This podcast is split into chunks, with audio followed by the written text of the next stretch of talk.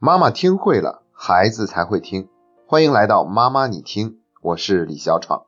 很长时间以来啊，都有家长在不断的问我，怎么样才能够提高一个孩子的专注力和注意力呢？对于这一方面的话题，其实我一直都是有所回避的。因为我觉得我很难把它讲得足够清楚和专业，甚至我连专注力和注意力这两个名词之间有什么样的区分和关联都很难说得清楚。而且呢，我一直都没有找到一个相对比较有公信力的资料可以跟大家做分享。但是今天呢，我要讲一个与之相关的话题，也是大家感兴趣的，那就是多动症。那多动症其实是一种通俗的说法，在医学上它的名字叫做注意缺陷多动障碍，英文简称为 ADHD。这是儿童常见的一种心理障碍，具体的表现就是与年龄和发育水平不相称的注意力不集中，或者是注意时间短暂，以及活动过度和冲动。常常伴有的呢，就是学习困难呐、品行障碍啊，还有适应不良等症状。那么多动症在学龄儿童中的发病率有多高呢？在我手边有一个比较精细的统计数据，我国通过七项调查发现。估计有百分之四点三一到百分之五点八三的孩子患有多动症，这就意味着我们全中国大概会有一千五百万的孩子是多动症患者。百分之五的患病率也意味着每一个班里大概会有一到两个孩子他们是多动症。在查阅相关资料的过程中呢，我发现由于多动症的这个名字，我们很多人都会对它有一些误解。最常见的第一种误解就是。当我们看到一个孩子特别好动的时候，就以为他是多动症，其实并不是这样。多动症呢，常常被分为三种类型。第一种类型叫做注意缺陷多动组合型，也就是说，这种孩子呢，第一比较注意力缺陷，第二呢，他就还很好动，他是组合的。第二种类型叫做注意缺陷为主型，这一类孩子并没有什么多动的症状，但是他的确是注意缺陷的，这也算是多动症。还有第三种就是多动冲动型。那提到冲动，他就已经比多动更高了一个级别了。这种孩子呢，他比较难以控制自己的行为和情绪，甚至会出现跟同伴之间发生剧烈的冲突，甚至在上课的时候忽然就跑到了教室外面。说完这三种类型呢，我们就应该明白了，其实一个孩子好动，他未必就是多动症；而一个不好动的孩子呢，他还真未必就不是多动症。第二种常见的误解呢，就是认为只有男孩才会患有多动症，女孩不会。其实女孩只不过是患病的比例比较低而已，这个男女的比例呢，大概是五比一，也就是说，在所有患有多动症的孩子里面，没有五个男孩就会有一个女孩。第三个常见的误解就是，我们很多人觉得多动症会随着年龄的增长和身体的发育，有一天它就会自动消失、自动疗愈了。但是现在的科学研究已经明确的表明，发现有很多的多动症患者在成年以后依然保留有相应的症状。那他们会影响到自己成年后的家庭生活，还有自己的人际交往。那西方国家在这方面，他们研究的更加的充分。像美国，他曾经联合过十个发达的国家，共同做过一个调查和测量统计，最后发现，十八到四十四岁的成年人里面，患有多动症的比例占到了百分之三点四。那把百分之三点四的这个比例放在我们中国，就意味着。我们成年人中患有多动症的占到了两千七百万之多，所以说啊，正确清晰的了解多动症究竟是怎么一回事儿，还是非常有必要的。那我们怎么样来判断一个孩子他是不是多动症呢？最核心的症状一共有三个，第一就是注意缺陷，第二是活动过多，第三是行为冲动。注意缺陷比较好理解，就是他在写作业或者听课的时候呢，注意力很难持久，很容易受到外界刺激的这种影响而分心。然后在写作业的时候呢，也很容易粗心，注意力维持特别的困难，经常会回避那些需要长时间保持注意力集中的任务，然后也会表现的拖沓，不能够按时完成作业，而且经常丢三落四。而活动过多呢，主要就表现为上课的时候小活动特别的多，不是动手就是在那动脚，不能够安静的坐下来，甚至会在座位上扭来扭去，很难从事安静的活动或者游戏，一整天下来都是不停的动来动去。而行为冲动呢，它就有点升级了，它更明显的表现为情绪上的这种冲动，完全是不计后果的，凭着一时的兴趣，兴头来了马上就去做，所以经常会跟同伴之间呢发生一些冲突，甚至是打斗。那别人讲话的时候，他会很不耐烦的打断别人的讲话，老师提问的问题往往还没有问完，他就要迫不及待的回答。在排队的时候呢，也不能耐心的排队。这三个核心症状基本上就能够看出来一个孩子是不是多动症了。当然了，具体的诊断还有非常详细的标准。一会儿讲到诊断的部分的时候，我们会给大家提供更多的信息。然后我要说的是，由于多动症有这三方面的表现，它会带来其他方面的影响，比如说学习就很困难，常常表现为学习成绩低于其智力所应达到的学习成绩。再就是神经系统发育有些异常，他的这种左右手的协调能力啊比较差，有很多精细的动作他很难做到位，像系鞋带啊、系纽扣都会系得比较吃力，左右甚至都分辨不过来。为了做好这期节目呢，我还专门请教了一个从事相关行业的朋友，那他告诉我说，几乎所有的多动症患者，他同时都一定是有感统失调的，但是感统失调不一定就是多动症患者。那关于什么是感统失调，我们今天呢就不在节目里面做详细的讲解了。以后我们会在其他期的节目里面跟大家做一个详细的描述。还有呢，就是品行障碍这方面，多动症跟品行障碍往往是共同存在的，也就是说，他们的共病率能够达到百分之三十到百分之五十八。所谓的品行障碍呢，主要就是表现为有这种攻击性的行为，脾气比较暴躁，而且很容易撒谎啊，做出一些我们大家都认为出格的事情，比如说离家出走啊，甚至是逃学呀，等等等等。而且呢，不光是多动症，大概有三分之二的 ADHD 患儿，他们会同时合并有多种神经、精神类的疾病共同存在。那么我们接下来呢，再继续聊一聊多动症的病因是什么？其实到现在为止，这种病因和发病机制还没有完全搞清楚，但是已经有很多的研究证明，它首先是跟遗传有关的。那我那位从事多动症这个工作的朋友告诉我说，现在最新的研究成果已经发现了它是跟相关的基因有关的。虽然没有明确的研究出来到底是跟哪个基因片段有关，但是有的孩子身上是有这种隐性基因的。如果没有健康的饮食的话，有可能就会把这个基因激活。那么什么样的饮食是有可能会激活这种隐性的基因呢？常见的就是有碳酸类的饮料，像可乐啊、雪碧，还有就是油炸类的食品，这些都有可能会诱发一个孩子的多动症的基因。然后呢，从脑神经的这个角度来解读的话，就会发现多动症的患者，他们的大脑前额叶是功能低下的，也就是说，明显比同龄人发育要迟缓一些。除了以上生理方面的原因呢，还有其他方面的因素，比如说环境方面的因素。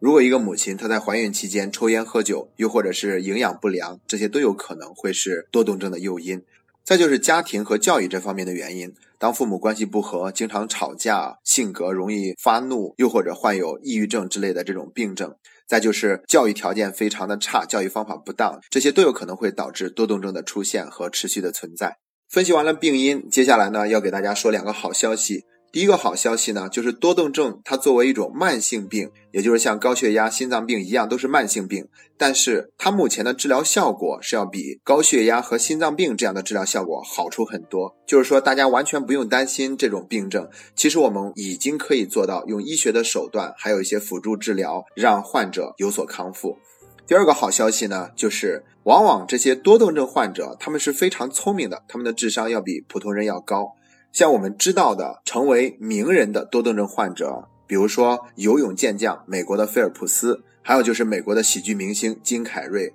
那有资料还显示说，像达芬奇和爱因斯坦，他们都是多动症患者。这些人物呢，他们的生存年代就比较久远了。我不知道这是一种怎么样的方式测量出来的哈。但总之，这并不影响一个孩子他成为一个优秀的人，过上幸福的人生。当然了，及时的治疗和服用药物还是有必要的。说到这些啊，我想大家已经能够明白了。如果一个多动症的孩子却被我们理解为不认真、不努力、不懂事儿，那其实对这个孩子来说是很不公平的，因为他跟其他的孩子相比而言，在生理方面的确存在着一个缺失，他是更困难的做到跟正常的孩子一样那么好的。如果这个时候我们仅仅想通过教养的方式有所改变，那其实会很容易耽误到这个孩子正常的成长。所以说，在这种情况之下，准确的诊断这个孩子究竟是不是多动症，就显得很有必要了。那说到这个地方呢，我们首先为大家提供一个可以自测的调查问卷。我们把这份调查问卷呢放在了妈妈你听的微信公众号里面。如果通过这个调查表格，最后得出的分数是偏高的。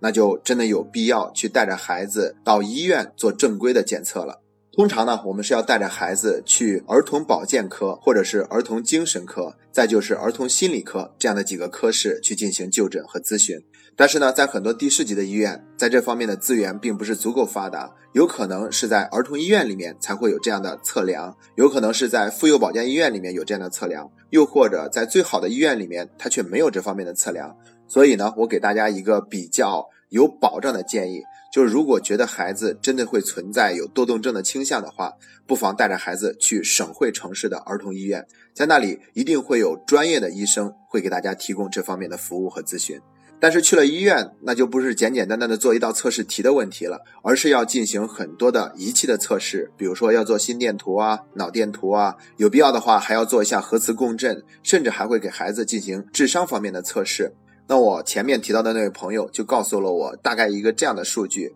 他说一百个前去进行测量的孩子里面有三十个是家长主动带着孩子去的。还有七十个都是学校的老师建议家长带着孩子去检测一下，因为在学校里面已经基本管不了了。然后在这一百个孩子里面，大概有二十个孩子，他们并不是多动症，而是因为智商偏低导致的各种行为，比如说学习很困难呐，上课不认真听，或者表现的自我效能感非常低等等。而剩下的那八十个里面，一般会有五十个会被确诊为真正的多动症。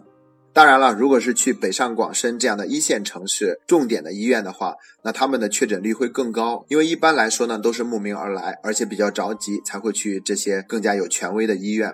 然后就是给大家提供一个诊断价格方面的参考。一般来说，在省会城市做一次完整的诊断，大概需要花费一千块钱左右。说完了诊断，接下来就要聊最后一个话题了，就是治疗。提到治疗的话，如果一个孩子他被确诊为是多动症，那么首选治疗方案肯定是药物治疗。可能很多家长都接受不了孩子需要长期服用药物的这样的一个事实，但其实呢，如果一个人能够通过服用药物来维持机体的正常运转，跟一个健康人没有什么区别，这真的是一件很难得的事情了。而且我们前面提到过，说是作为一种慢性疾病，多动症它目前的药物治疗效果是远超过我们常见的心脏病和高血压的治疗效果的。所以不妨放心让孩子服用药物，因为在这方面的研究呢，真的是已经足够成熟了。药物治疗呢，一共分成三类，第一类是派甲酯，第二类是托莫西汀，这两类都是西药。因为我不是专业人士，所以就不做过多的阐述和解读。接下来要说一下第三类，叫做中成药。常见的治疗多动症的中成药就是小儿智力糖浆或者是什么口服液之类的。这种中成药往往起到的只是一种安慰剂的作用，安慰剂也有作用，就是它能够起到百分之三十的效用嘛。但是它没有办法代替或者说是达到像西药那样的治疗效果。一般来说，开中成药的情况有三种。第一种呢，就是家长觉得孩子吃西药不好，所以就用中成药来替代，这就是我们前面所说的那种情况。因为我们都会有一种习惯的认知，就会觉得是药都有三分毒，所以不想让孩子吃西药，就用中成药来替代。第二种情况就是，其实孩子不是多动症，但是家长很焦虑，特别希望能够服用一些药物来帮助孩子的这种自我管理有所改善，于是呢，就非得要医生开药。那医生没办法，就会开出一点中成药。起一个安慰剂的效用，无论是对于家长来说，还是对于孩子，他都会有这样的一份安慰的作用。还有第三种情况，就是家庭条件所限，没有办法去让孩子服用充足的西药，所以就用中成药来代替。那提到了药物治疗，接下来就要说另外一部分，就是非药物治疗了。非药物治疗呢，一共是分成三个部分。第一部分就是行为的治疗矫正，比如说现在有一个非常成熟的学科叫做执行功能，在一些大的医院都会有相关的这种教学。那通过执行功能的训练，可以让孩子对于大脑的这种高级的认知功能有一个系统的学习和锻炼。那这样孩子在行为管理这方面就会有一个明显的改善。还有一个就是学校老师的干预。比如，当发现一个孩子是多动症的话，那可能要把他放在比较靠近讲台的位置，在老师眼皮子底下，孩子可能自我约束会好一些。而且呢，不要对他有过多的约束，可能需要专门给他降低一些标准，让这个孩子呢稍微的能够适应一下这个课堂的环境。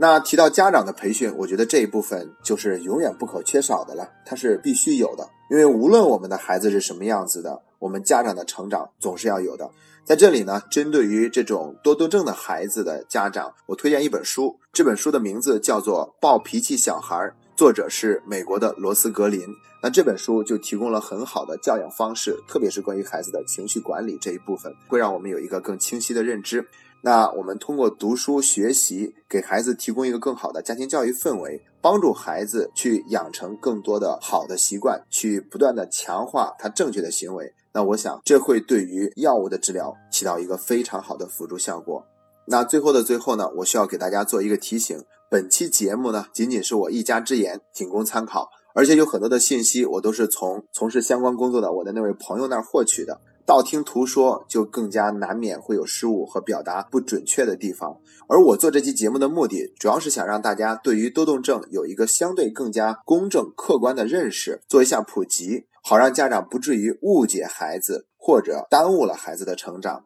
那更科学、更详细的信息呢？如果有必要，大家还是要去医院去咨询医生，那请以医生的观点为准。好了，本期的节目就到这里。这是妈妈你听陪你走过的第一百四十八天。